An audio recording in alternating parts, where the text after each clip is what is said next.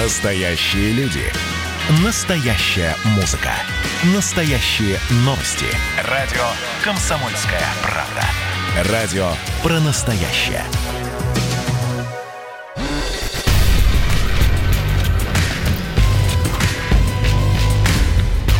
Не фантастика. Не фантастика. Программа о будущем, в котором теперь возможно все.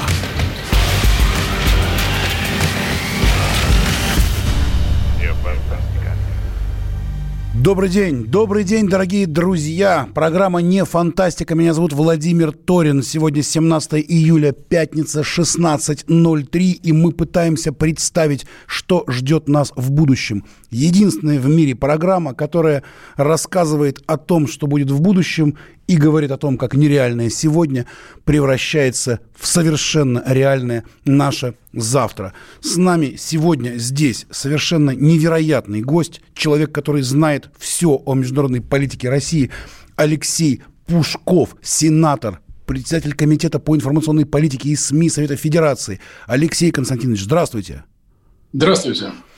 У нас э, в программе бывали журналисты, писатели, философы, астрологи, дипломаты, юристы, и все пытаются предсказать, что же будет дальше с миром после пандемии. А сегодня мы решили разобрать важнейшую тему. Что такое происходит в Америке? Вы, как человек, который много лет возглавлял в Госдуме Комитет по международным делам, вы наверняка знаете вот все вот то, что происходит. Вот если коротко, на ваш взгляд, что сейчас происходит в Америке, в США? В Соединенных Штатах эм, сочетание э, нескольких э, достаточно драматических эм, развитий событий. А, во-первых, эм, нарушился э, баланс, который был достигнут где-то в конце 60-х годов, и который фиксировал положение афроамериканской общины в американском обществе. А, то есть эта община за период, когда она была уравнена в правах э, с другими американцами, она не сумела, тем не менее, вырваться из бедности, из преступности, из э, наркомании, то есть из всех тех социальных зол, э, которые являются вообще общей чертой Америки, но для афроамериканцев, для черных американцев они особенно характерны. И в этой общине, естественно, есть настроение недовольства, она весьма криминальна, поэтому американские полицейские э, очень часто стреляют без предупреждения, что называется. И вот один из эпизодов, когда э, некто Джордж Флойд, малоизвестный преступник, умер во время задержания, причем умер он, судя по всему, от передозировки наркотиков, а совсем не от того, что его задушил полицейский. Но это уже не имело особого значения, это стало триггером, спусковым Э, крючком для э, вот этих всех э, массовых выступлений и так далее. Но, конечно, они бы не достигли такого размаха и не приобрели бы общенациональный масштаб, если бы в этих выступлениях не были заинтересованы влиятельные политические силы в США. Это, прежде всего, демократическая партия, это либеральные фонды во главе с фондом Джорджа Сороса, который даже особенно и не скрывает, что он поддерживает это движение. Ну, во-первых, у этого движения символика тех движений, которые устраивали оранжевые революции по всему миру, на Украине, в Сербии, в ряде других стран, это поднятый а, вверх кулак. Это символика, придуманная фондом Сороса. А, на днях Сорос заявил, что он даст 220 миллионов долларов на поддержку этого движения. А, то есть за э, движением «Черные жизни имеют значение» стоят значительные политические силы. Цель – свержение Дональда Трампа. А, этим силам нужно использовать черное движение для того, чтобы создать хаос в стране, а, чтобы а, в добавление к обвинениям Трампа в том, что он не справился с эпидемией коронавируса, еще пошли и обвинения в том, что он расист, что он не может справиться с проблемами черного меньшинства. И вот в этой ситуации хаоса задача привести к власти кандидата от демократов, президента Байдена. Так что здесь сочетание давних Э, социальных проблем и расовых проблем Америки э, с конкретными интересами тех групп, которые выступают против нынешнего президента и которые хотят э, воспользоваться радикализмом части черного населения Америки для того, чтобы создать оптимальные условия для победы демократа, кандидата от демократической партии на ближайших президентских выборах.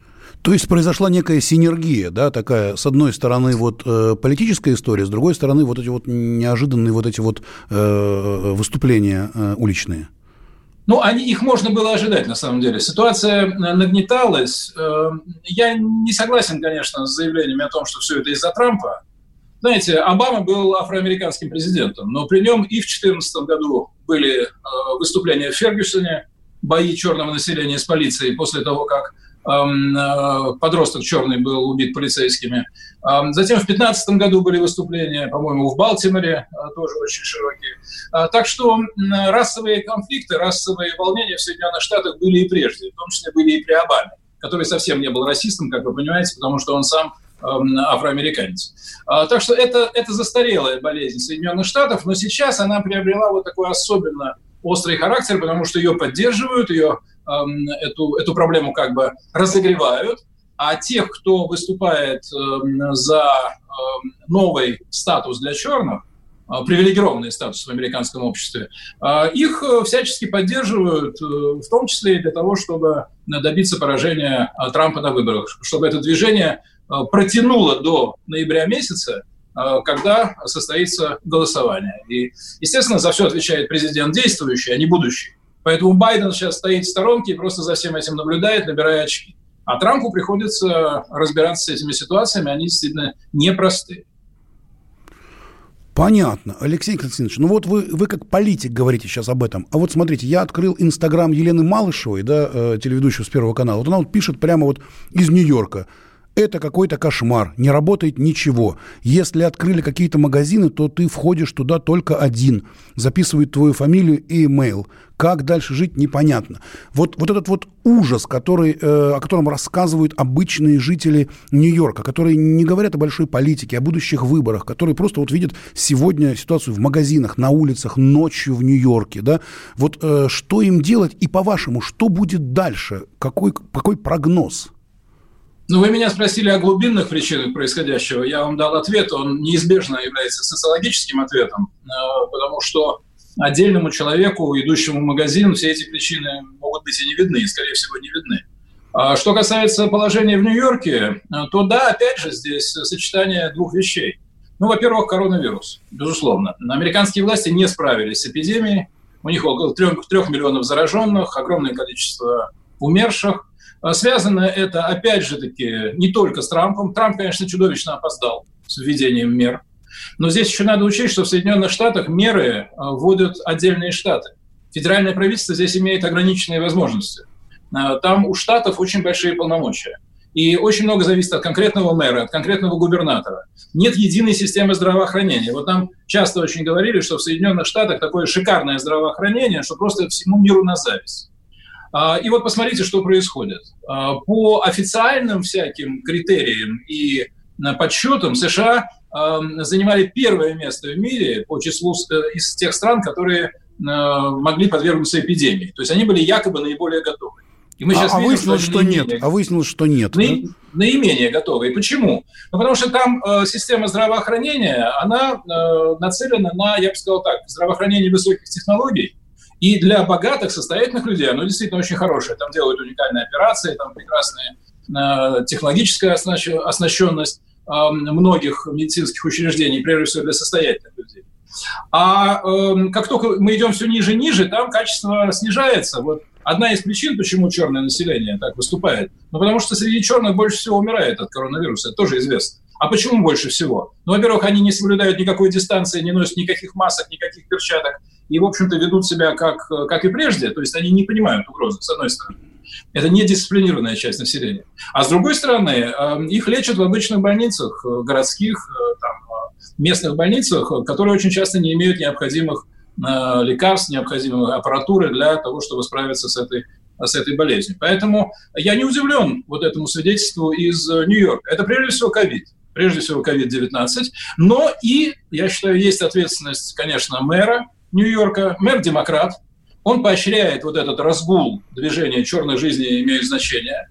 Он сократил финансирование американской полиции, а, пока, по-моему, на а, какую-то очень большую сумму, что это чуть ли не на 25%. потому что в США есть движение за то, чтобы перестать финансировать полицию. Полицейские самоустраняются, на улицах перестрелки, убийства. Вот, по-моему, недели две назад за одну ночь было убито 140 человек, поэтому я понимаю эту женщину, которая боится идти э, в универмаг. Во-первых, а, там может быть э, зараза, а когда выйдешь, тебя еще и могут э, пристрелить ненароком, понимаете? А, поэтому Соединенные Штаты сейчас это очень неприятное место для жизни. Может быть, не всюду, а, но в крупных городах, особенно пораженных, тяжело пораженных коронавирусом, весьма неприятное. И на эпидемию накладываются погромы, накладываются ограбления, убийства – от американской мечты мало что осталось. Я, э, вот сейчас мне интересно, кто хотел бы поехать в Соединенные Штаты Америки в этой ситуации. Я знаю, что в Соединенных Штатах некоторые говорят, что пора ехать в Россию, там все стабильно. Так что происходит некая инверсия. США сейчас символ нестабильности в современном мире. Спасибо большое. Алексей Константинович Пушков, сенатор, председатель Комитета по информационной политике и СМИ Совета Федерации. У нас с вами сегодня разговор про Америку. Что там происходит? Как вот с каким-то звоном разлетелась эта витрина, хрустальная витрина, создаваемая десятилетиями, и вдруг неожиданно мы все увидели э, проблемы, которые вышли вот каким-то угловато, вылезли, и весь мир обратил внимание на то, что происходит с Соединенными Штатами Америки. Америки. Ровно через две минуты мы вернемся в студию. Программа не фантастика. Мы рассуждаем о нашем будущем, в котором теперь возможно все. Не фантастика. Не фантастика. Программа о будущем, в котором теперь возможно все.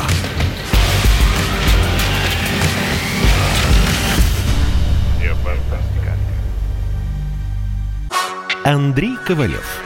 Простой русский Миллиардер. В авторской программе «Ковалев против». Против кризиса. Против коронавируса. Против паники. Против кнута, но за пряники. Я расскажу вам, как спасти свои деньги и бизнес в эти непростые времена. Помните, миллиардерами не рождаются, а становятся. Ковалев против. На радио «Комсомольская правда». По будням с 10 вечера до полуночи по московскому времени.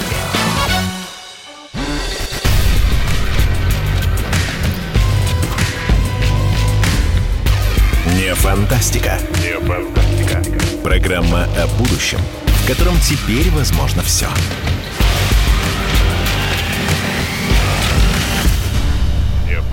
Добрый день, дорогие друзья. Мы вернулись в студию. Меня зовут Владимир Торин. Программа «Не фантастика». Программа о нашем будущем, в котором теперь возможно все. О том, как нереальное сегодня превращается в абсолютно наше реальное завтра. У нас сегодня в гостях Алексей Константинович Пушков, сенатор, председатель Комитета по информационной политике и СМИ Совета Федерации Российской Федерации, а раньше в Госдуме он много лет возглавлял Комитет по международным делам, и мы разговариваем про Америку, про Соединенные Штаты Америки, где вдруг как-то все неожиданно раз рухнуло, и колосс оказался на глиняных ногах. Мы пытаемся понять, что же ждет нас в будущем.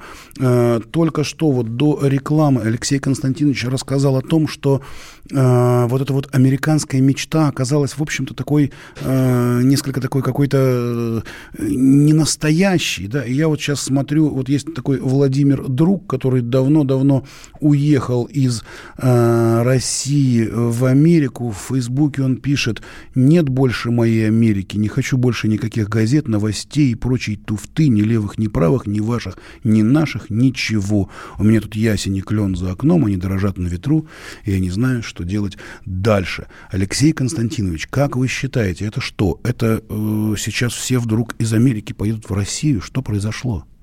Ну, я думаю, что некоторые могут э, на какое-то время переехать, пока ситуация не успокоится. Э, если она успокоится, конечно. Потому что мы должны понимать, что э, Америка – это искусственное государство. Это единственное государство в мире, которое не имеет исторических корней. Э, оно было создано в результате колонизации. Америка родилась из, образа говоря, из дула пистолета. Она приобрела свое богатство в значительной степени из-за рабовладения. Э, она, Америка утверждалась на территории, где жили индейцы за счет уничтожения индейцев. Э, приехали в нее выходцы из очень многих стран мира. Да? Ну вот, скажем, сейчас э, население черное составляет где-то 13%, а Америки. Азиатское население составляет процентов 6-7. Процентов 20 – это выходцы из стран Южной и Латинской. То есть это некий, знаете, новый Вавилон. И вот удержать все эти многочисленные этносы и расы на какой-то единой основе исключительно сложно исключительно сложно. Я думаю, что Америка вот та, о которой говорит вот этот э, ваш знакомый, э, вот моя Америка, да, вот э, спокойная, свободная, благонамеренная и приятная, я считаю, что она ушла в прошлое. Она ушла в прошлое, потому что мы видим колоссальный дисбаланс, то есть нарушение равновесия в самой главной сфере, в области расовых отношений. Потому что это повседневная история. И я не очень понимаю, кто эту ситуацию разрешит. Вот сейчас демократы ее нагнетают всячески для того, чтобы свалить Трампа. Но когда они придут к власти, им что-то надо будет делать с этими 13%. Ну, нужна будет какая-то повестка, да, нужно будет что-то говорить, да? Значит, я думаю, что они будут платить деньги. Вот сейчас э, в одном из городов Северной Каролины уже принято решение о том, что надо выплачивать черным репарации. Причем сумма для этого штата, они говорят, должна быть не меньше 100 э, миллиардов долларов, потому что иначе это оскорбление, это пощечина. Понимаете? То есть э, сейчас вот эти 12-13% черного населения будут требовать для себя полного государственного обеспечения. То есть это будет, если это получится у них, то это будет узаконенный э, паразитизм, э, за который должен, должны будут платить работающие белые, работающие выходцы из э, испаноговорящих государств, э, работающие выходцы из стран Азии и так далее. То есть это создаст э, какую-то э, священную касту, неприкасаемую, а, вот этих черных, перед которыми надо каяться за рабовладение, которое они в глаза не видели, за нарушение их прав, которого не было, за неравноправие, которое они, вот сегодняшние афроамериканцы, они не переживали этого равноправия, они живут в равноправной Америке. А то, что они находятся в неблагоприятных социальных условиях, вот это связано с их квалификацией, с их недостаточным уровнем образования, с их нежеланием получать это образование. Ну, это же, в общем, все понятно. Но их сейчас вот выделят в эту касту. И как вы думаете, на это отреагируют белые э, и так называемые э, Hispanics, как Но их они говорят, точно называют. не очень обрадуются. Они не очень обрадуются. И я вам скажу даже больше, что это, на мой взгляд, вызовет ответную волну ненависти по отношению к черным. Вот, тем более, что черные не особо стесняются. Ну, не все, конечно, из них, но многие активисты вот этих черных жизней, которые имеют значение, э, пишут на стенах э, лозунги «убить всех белых», кто-то призывает убить всех белых детей, кто-то кричит о том, что белые – это генетически неполноценная раса, и что они э, черные, вот они полноценные, они должны править Америкой. Кто-то требует, вооруженные группы черных требуют отдать им Техас, чтобы они там все устроили по-своему. Техас – самый богатый штат – в США, помимо Калифорнии, значит, они вот хотят такую богатую часть земли, они там все устроят по-своему. То есть речь идет о том, что черные не борются за равноправие. Они борются за подчинение белых. Они борются за особое привилегированное положение. Они сейчас увидели свой шанс. И они хотят э, теперь ответить на бывший белый расизм, потому что от него остались только пережитки. Никакого белого расизма в юридической форме, даже в профессиональной сфере сейчас не существует в Соединенных Штатах. Пережитки есть, поведенческие. Так вот, они хотят в ответ на этот белый расизм, бывший, теперь утвердить черный расизм э, по отношению к, к белым американцам. А ведь зачем они их ставят на колени? Говорит, вставай на колени, э, извиняйся за свои белые привилегии. Потому что они хотят получить черные привилегии. Это инструмент получения черных привилегий. Так сказать, для того, чтобы утвердилась афроамериканская община как самая привилегированная община Соединенных Штатов, надо поставить белых в кающееся, униженное, раболепное положение. И идет ведь атака на культуру еще, на э, белую, очень сильная. Вот э, мы на это не очень обращаем внимание, но они говорят, вот Иисус был черным. Иисус Христос не был белым, а, он был черным. И вот мы сейчас должны везде уничтожить э, картины, уничтожить витражи, снять статуи, где у Иисуса черты эм, европейского человека. Или перекрасить. Ну, позвольте, ну, это, это же полный бред, понимаете? Иисус родился от матери, которая жила в, Наз... в Назарете, в Галилее. А там не было черных. В Библии не указано, что Иисус был черным. Там вообще не указано, что чем-то он отличался от своих учеников. Это все были евреи, вот, и они жили на этой территории, там, там не было черного населения. Но вот этот бред сейчас, зачем его как бы э, навязывают э, американскому обществу? Чтобы была э, идеологическая основа вот у этого, э, так сказать, запроса на привилегированное положение афроамериканского меньшинства. И если сейчас начнется, а я думаю, что начнется, э, система социальных преференций для черных, идеологических преференций для черных, начнут убирать изображение Иисуса, где у него не, не черные, не негроидные черты лица, я думаю, что конфликты в Америке зайдут очень далеко, потому что пока белые запуганы, они затерроризированы. Они молчат, и они боятся всего, так сказать. СМИ очень мощно играют в сторону вот этой вот агрессивной политкорректности и в поддержку э, этих черных жизней, которые имеют значение. Поэтому белые боятся даже сказать, что их собственные жизни тоже имеют значение. Но рано или поздно, пока еще белые большинство в Соединенных Штатах, и будут большинством до 2040 года.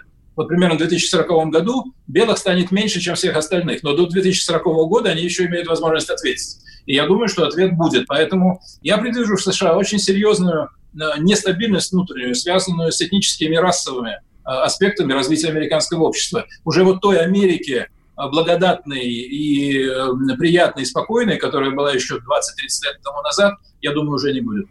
То есть песня «Goodbye, Америка» о Наутилус Помпилиус опять становится актуальной? Ну, не совсем. Дело в том, что мы должны понимать, что эти все процессы неравномерные. Это не значит, что от того, что, допустим, свалили памятники Кристофору Колумбу и Джорджу Вашингтону, а, из-за этого Америка потеряет, допустим, накопленную мощь. А, Соединенные Штаты остаются очень мощным государством. У них очень большой запас прочности. У них э, большие, э, так сказать, ресурсы есть и экономические, и технологические, и военные, и информационные. Американская элита продолжает функционировать э, как будто бы ничего не случилось. Я сейчас говорю о внутреннем состоянии Соединенных Штатов. Во-первых, оно будет более нестабильным, более опасным. Америка перестает быть мечтой, она перестает быть вот этим вот, знаете, а, сияющим городом на холме, как ее изображал Рональд Рейган. Все, сияющего города на холме нет. Свет потушен, и на улицах может случиться все, что угодно. Но э, во внешней политике Америка пока еще имеет определенные возможности, и элита, которая руководит э, Соединенными Штатами, она будет продолжать свою политику борьбы за мировую гегемонию. Э, да, эта борьба будет подрываться внутренним ослаблением Соединенных Штатов, но это будет постепенный, медленный процесс. Это не значит, что США завтра перестанут быть одной из ведущих держав мира, а доллар рухнет, как предсказывают некоторые наши эксперты. Этого не будет. Именно из-за накопленного запаса мощности, прочее, э, прочности, из-за военного присутствия Соединенных Штатов э, в очень многих странах мира, э, из-за технологических достижений Соединенных Штатов, достаточно мощной экономики. Но вот что важно, и в, каком, в этом смысле ваши вопросы исключительно актуальны, а, подрывается внутренняя основа, внутренняя основа для американского внешнего могущества. То есть нет единой нации. Нация распадается на отдельные фрагменты. Это мы видим, и думаю, э, уверен даже, что в долгосрочной перспективе это подорвет и международные позиции США тоже. Спасибо большое, Алексей Константинович. Алексей Пушков, сенатор, председатель Комитета по информационной политике и СМИ Совета Федерации. Сегодня с нами в программе «Не фантастика». Мы обсуждаем то, что происходит в Америке и какое будущее ждет Америку и весь мир. Мы сейчас с вами уйдем на новости. К нам присоединится Маргарита Симонян, главный редактор Раша э, ТВ. Спасибо огромное, Алексей Константинович. Очень интересный разговор. Дай бог, чтобы вот все вот эти вот э, истории, про которые мы с вами разговариваем сейчас, были бы только какие-то теоретические и не привели какой-то крови. Спасибо большое. Встретимся через пять минут. Не фантастика. Не фантастика. Программа о будущем, в котором теперь возможно все.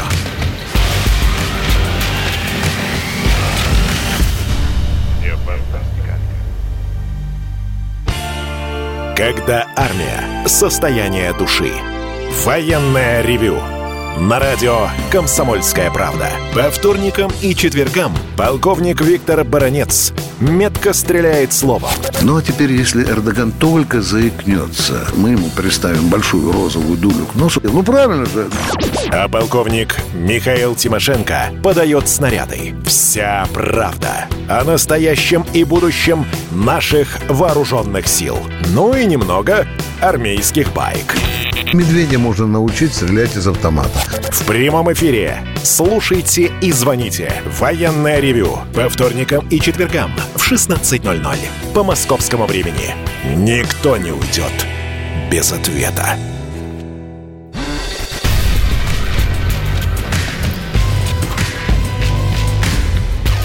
Не фантастика. Не фантастика. Программа о будущем, в котором теперь возможно все.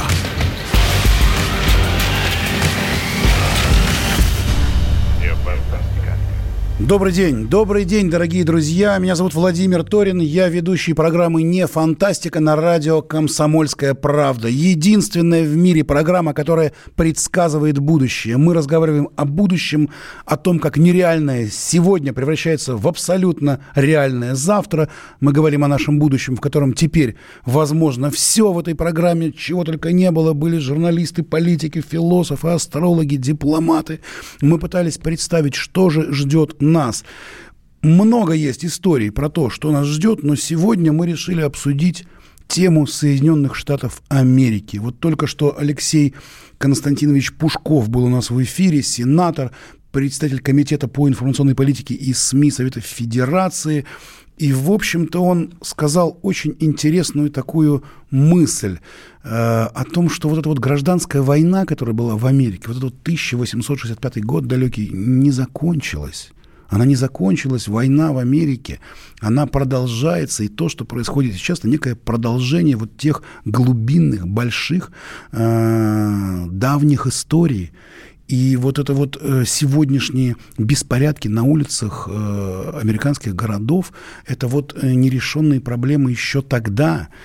И сегодня вдруг мы видим, что вот эта вот американская мечта, она как-то э, вдруг э, треснула пополам, разлетелась на какие-то небольшие, какие-то странные осколки, и все с ужасом смотрят и пытаются предсказать, что же будет.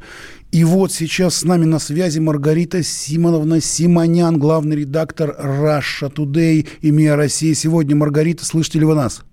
Да, добрый день. Здравствуйте, Маргарита. Ну что, можно ли сказать, что песня э, Наутилуса Помпилиуса «Гудбай, Америка» О сегодня вдруг стала опять чрезвычайно актуальна или нет? Смотря что вы имеете в виду. Для меня эта песня всегда актуальна. Я ее очень люблю. Я недавно была на концерте, ну как недавно, в прошлом году. После карантина в прошлом году уже кажется, как в прошлой жизни. На концерте Наутилуса и с удовольствием слушала эту песню. Ну, если вы имеете в виду, что Америка, что называется, все, то, конечно, не все. Конечно, не все. Понятно, что это, как, опять же, в Америке есть такое выражение too big to fail. Слишком большая, слишком большое это государственное образование для того, чтобы провалиться. Но в той же Америке мы знали примеры, когда и корпорации, которые считались too big to fail, проваливались, что приводило к чудовищным кризисам. И мы знаем буквально сто лет назад, даже чуть меньше, чем сто лет назад, пример Великой депрессии, когда Америка действительно оказалась погружена в чудовищную совершенно экономическую депрессию, в экономический кризис, и вышла она из него так вот по-хорошему, только благодаря Второй мировой войне, той самой Второй мировой войне, которая так подорвала нас и с точки зрения человеческого нашего капитала, и с точки зрения экономики, с точки зрения всего. А для Америки она обернулась огромным жирным плюсом, потому что, несмотря на все усилия, которые в свое время, когда начался этот кризис, эта Великая депрессия, которые были предприняты Рузвельтом, а усилия были действительно колоссальные по тому, чтобы восстановить занятость, по тому, чтобы прекратить безработицу, потому чтобы как-то запустить опять производство, промышленность. А, в какой-то момент ему это удалось, но прямо перед войной все это опять пошло вниз, и цифры были совершенно чудовищные. Мы знаем все эти истории и из художественной литературы, и из кино, про самоубийство, про нищету. Э, в фотоистории осталось множество замечательных фотографий. Там начинается этой знаменитой женщины безработной с пятью детьми голодными. Так вот, э, перед войной это все пошло обратно в кризис. И если бы не э, военное производство, которое естественным образом вспыхнуло, в хорошем смысле слова, и поднялось для того, чтобы обеспечивать нужды войны, для того, чтобы обеспечивать ленд-лиз и все остальное, то вообще непонятно, что с Америкой было бы. Э, история, как мы знаем, сослагательного наклонения не терпит, но тем не менее очевидно, что величайшей мировой державой и таким многолетним мировым лидером чисто с экономической точки зрения, скорее всего, Америка бы не была. Потому что она была бы погружена в свои проблемы, из которых на тот момент ей не удавалось выкарабкаться уже целое десятилетие. И вот Вторая мировая война их вытащила. О чем это говорит? Это говорит о том, что даже такая с виду стабильная страна, как Америка – даже в отсутствие социального кризиса, а ведь социального кризиса в конце 20-х, когда началась Великая депрессия, никакого не было, никакой революционной ситуации, никакого раздвоения общества или расстроения, как сейчас, или даже это хаоса полнейшего, как сейчас, как говорит мой коллега, который у нас в Америке работает, это битва тортами, знаете, как на детской Битва вечеринке. тортами? Битва тортами, когда на детской вечеринке дети расшалятся, берут куски торта и начинают бросать во всех подряд. И уже непонятно, за что идет война, кто с кем воюет, просто все подряд должны быть измазаны этим тортом. Так вот, тогда этого не было. Это всего лишь была там неверная экономическая политика, неверные решения участников экономической жизни, которая привела вот к этому. Сейчас же э, идет вещь пострашнее. Это глубочайший ментальный кризис – это глубочайший кризис внутри общества, внутри менталитета общества, когда одни думают вот так, а другие думают иначе. Это до сих пор не, не пережитые, не прожитые последствия рабства. А я напомню, что рабство в Америке закончилось ровно тогда, ровно тогда, практически год в год, когда оно закончилось и у нас.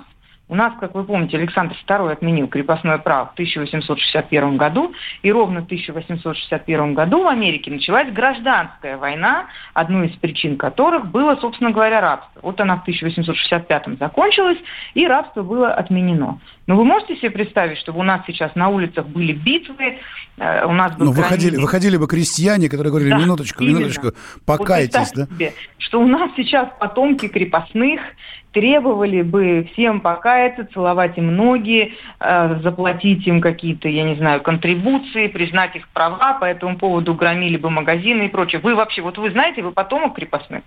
Понятия не имею. Но я вот хорошо помню шутку вот Задорнова именно. про то, чтобы э, вернула нам деньги Орда, Орда э, татаро-монгольская, да. да. Вот, вот именно. То есть у нас эта история прожита до такой степени, что мы даже не знаем, Относимся ли мы к этим э, бывшим рабам, не относимся. С большой долей вероятности у нас президент потомок крепостных, с большой долей вероятности. Он как-то в интервью говорил, что его предки были крестьяне, ну, ну, наверное, я не знаю этого точно, но легко можно предположить, что они были крестьянами крепостными, как, в общем-то, и было подавляющее большинство крестьян. Вот. Э, мы этого не знаем с вами, знать не можем. Нас это не интересует. Никакого конфликта по этому поводу в нашем обществе нет вообще. Это история которой больше полутора веков, что у нас, что у них. Но у сильного государства, построенного на разумных, целесообразных принципах, наверное, за полтора века должно было хватить ресурса, чтобы прожить какую-то свою историческую драму, переживать ее, выплюнуть и перестать держать ее в качестве э, такого вот триггера, который может внезапно вдруг взорвать ситуацию изнутри. Но у них этого не получилось. Они страшно гордились тем, что вот у них Обама был первый в их истории чернокожий президент, и они э, так, э, демократическая партия, по крайней мере, и подконтрольные ей медиа, ей большинство медиа подконтрольно, они это позиционировали, что вот видите, как здорово мы пережили весь этот кризис, у нас теперь чернокожий президент. Но это на самом деле, как говорят в той же Америке, полный bullshit, потому что президент Обама никакого отношения к рабам и к потомкам рабов не имеет. Он не из этого community, он человек не этой культуры. Он сын белой женщины и кенийского студента. От этой американской трагедии, от, этого, от, этого, от этой драмы, да, от этого рабовладения, в нем только цвет кожи, больше ничего. Его истории в этом нет.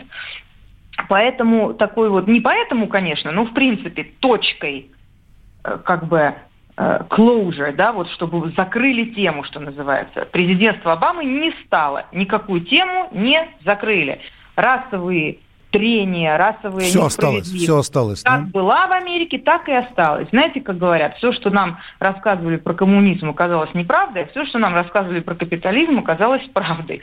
В этой шутке есть только доля шутки. Потому что на самом деле, если вы посмотрите статистику, то чернокожие в Америке действительно значительно худшем положении находятся, чем белые, да, вот это вот советская пропагандистская, как сейчас сказали бы, мем, а у вас негров линчуют, ну, их, положим, сейчас не линчуют, хотя, безусловно, когда родился этот мем, их линчевали, но то, что совершенно диспропорционально большое количество чернокожих сидит в тюрьме. Диспропорционально небольшое количество чернокожих, несмотря на квоты и прочие государственные усилия, добивается чего-то прекрасного в жизни. Диспропорционально большое количество чернокожих э, живет без медицинской страховки, без нормальных условий для жизни, в бедности и за чертой бедности, на пособие, не имеет доступа к нормальным школам и так далее и тому подобное. Это реальность американской жизни, реальность. Никуда не делись никакие гетто. Они как были, так и есть. Отдельные черные районы, отдельные белые районы, где, конечно же, как правило, белые благополучные, черные неблагополучные. Вот, понимаете, мой любимый город Сочи, да. Мы сейчас, мы сейчас обязательно, Маргарита, мы сейчас придем да. еще и к Сочи. Дорогие друзья, с нами Маргарита Симонян. Это программа «Не фантастика» на радио «Комсомольская правда». Мы вернемся к вам через две минуты.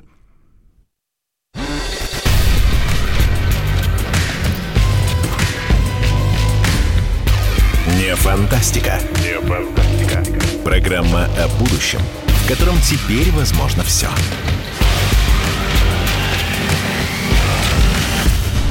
Не фантастика. Ну что вы за люди такие? Как вам не стыдно? Вам по 40 лет. Что у вас позади? Что вы настоящем? Что впереди? Опомнитесь, пока не поздно. Вот вам мой совет. Ведущие нового утреннего шоу на радио «Комсомольская правда» уже совсем взрослые люди, но ведут себя порой. Особенно, когда собираются все вместе. Они обсуждают, советуют и хулиганят в прямом эфире. С понедельника по пятницу. Начинайте день вместе с программой «Взрослые люди». Ведущие Тутта Ларсон, Валентин Алфимов – Стартуем в 8 утра по московскому времени.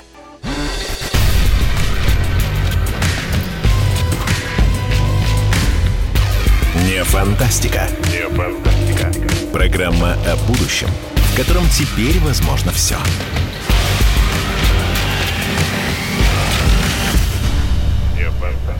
Добрый день еще раз, дорогие друзья. Меня зовут Владимир Торин. Я ведущий программы «Не фантастика» на радио «Комсомольская правда». Мы конструируем, моделируем будущее. Что будет в будущем?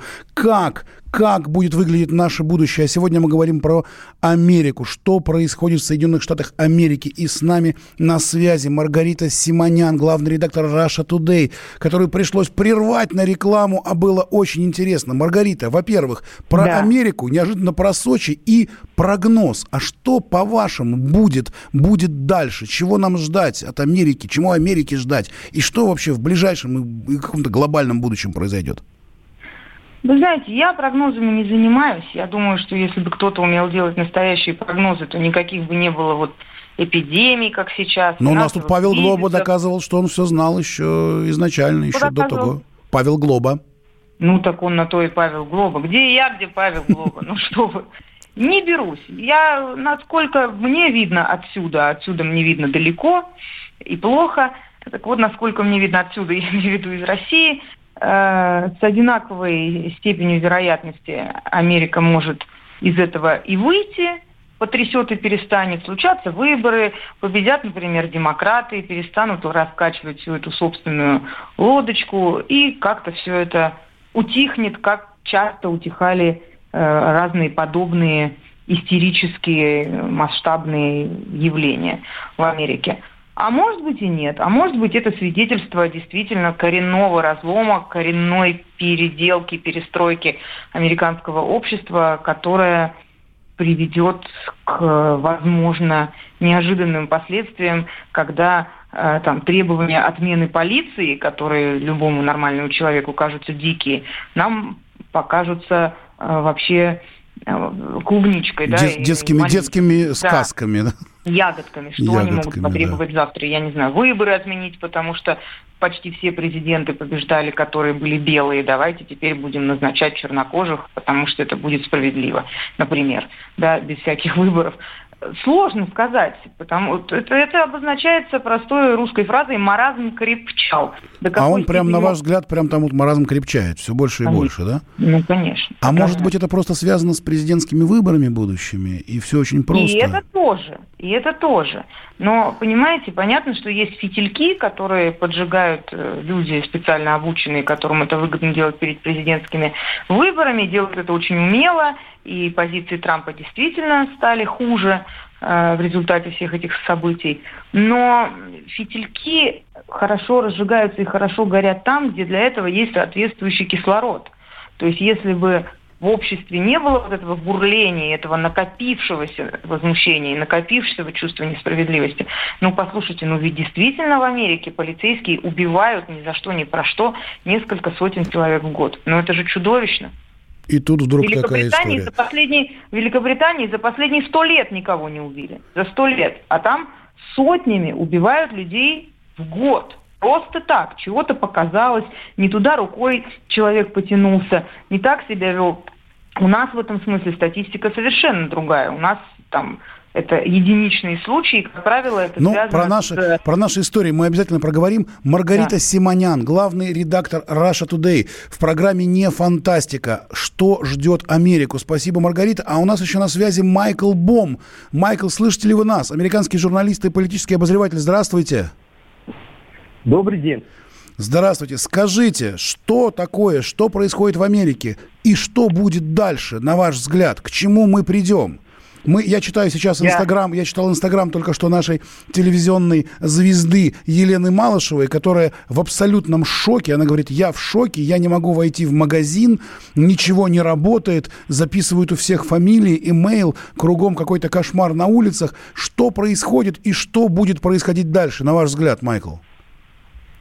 Много происходит. Я хотел э, сначала а, поправить Маргариту, но а, в хорошем смысле, потому что не несколько сотен американских граждан погибают каждый год от рук полиции, а больше тысячи.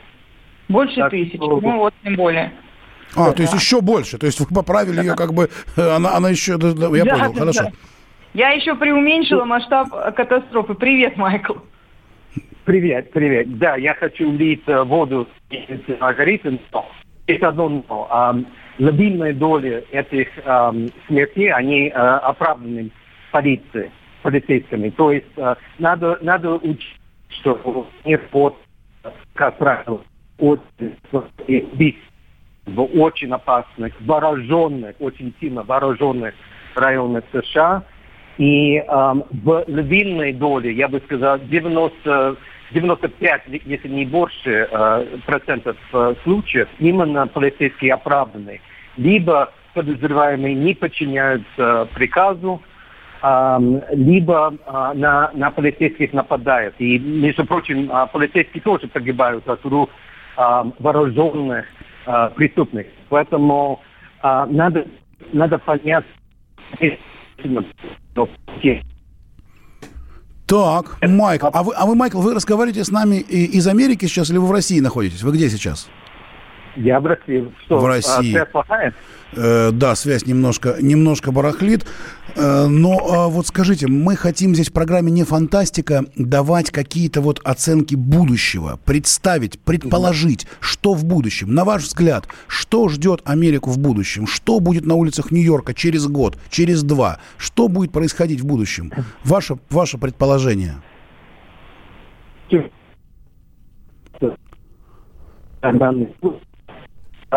Странно да, это... очень, очень плохая связь, Майкл, очень плохая связь. А Маргарита с нами, Маргарита, может быть, от, э, Маргарита тоже отключилась. Друзья мои, Майкл, Майкл, слышите ли вы меня? Очень у нас прям плавает связь а. сегодня. Майкл? Сейчас, да, нет. Так, давайте попробуем. У нас есть несколько минут. Давайте попробуем предположить, что ждет нас в будущем, потому что мы даже не представляли э, того, что будет происходить с нами перед пандемией, когда произошел коронавирус, когда начались вот эти вот все безумные выступления. Что будет дальше, Майкл, как вы считаете?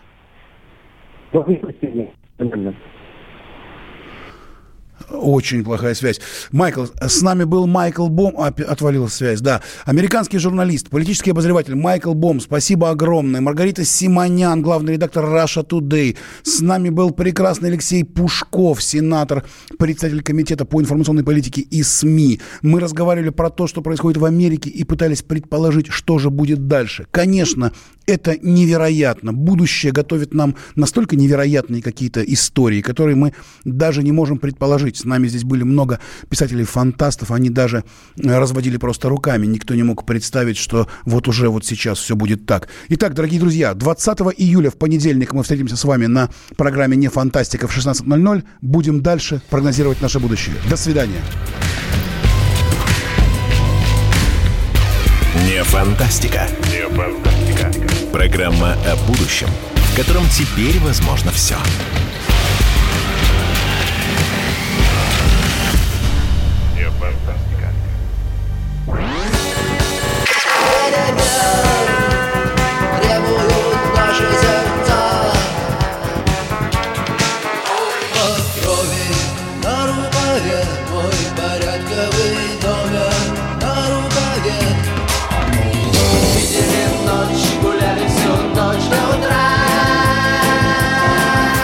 Комсомольская правда. Радио поколения кино.